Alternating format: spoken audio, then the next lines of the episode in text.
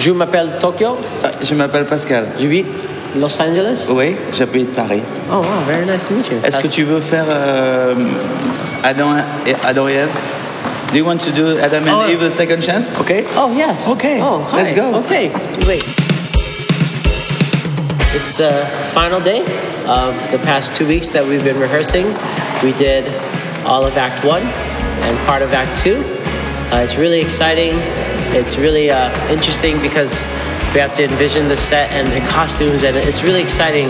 I'd I told the dancers, I wish you could see you guys do my choreo- uh, choreography from the audition and see how you do it now. it's a really big difference, and uh, uh, we just keep uh, working harder and harder, fighting more and more, and uh, the, the progress they've made as dancers is incredible, and, and the progress they've made as artists even better, and the progress they've made as, as human As human beings beings. the most. it's been it's been amazing. It's been very physically uh, demanding and emotionally and mentally demanding, but uh, we've had some very beautiful, beautiful moments during this uh, rehearsal period.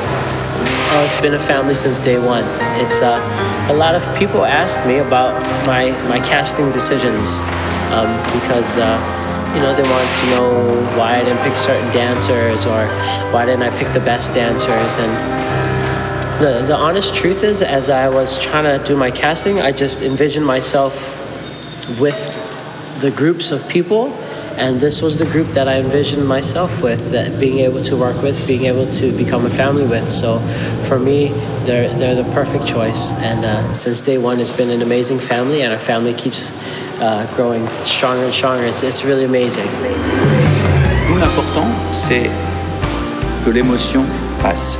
C'est pas juste faire une chorégraphie, c'est qu'à chaque fois, ça vienne du, ça vienne du cœur.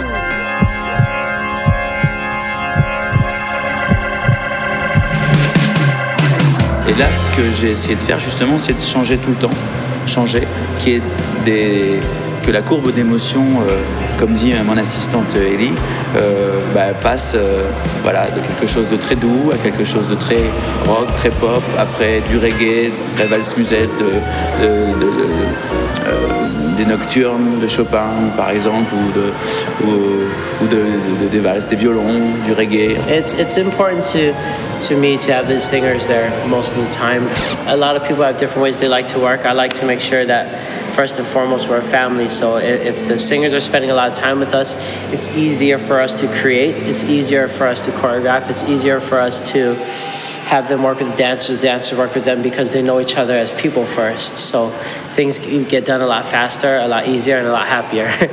Pascal even danced with us. He's been here every day, hasn't missed a single rehearsal from the beginning to the very end. Yeah.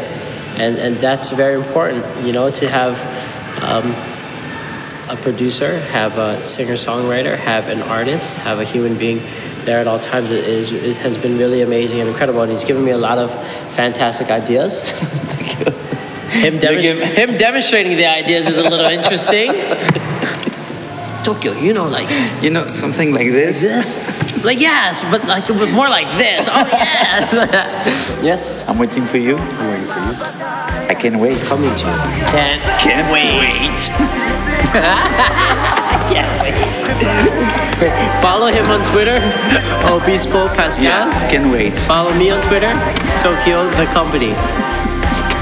Can't wait. Separar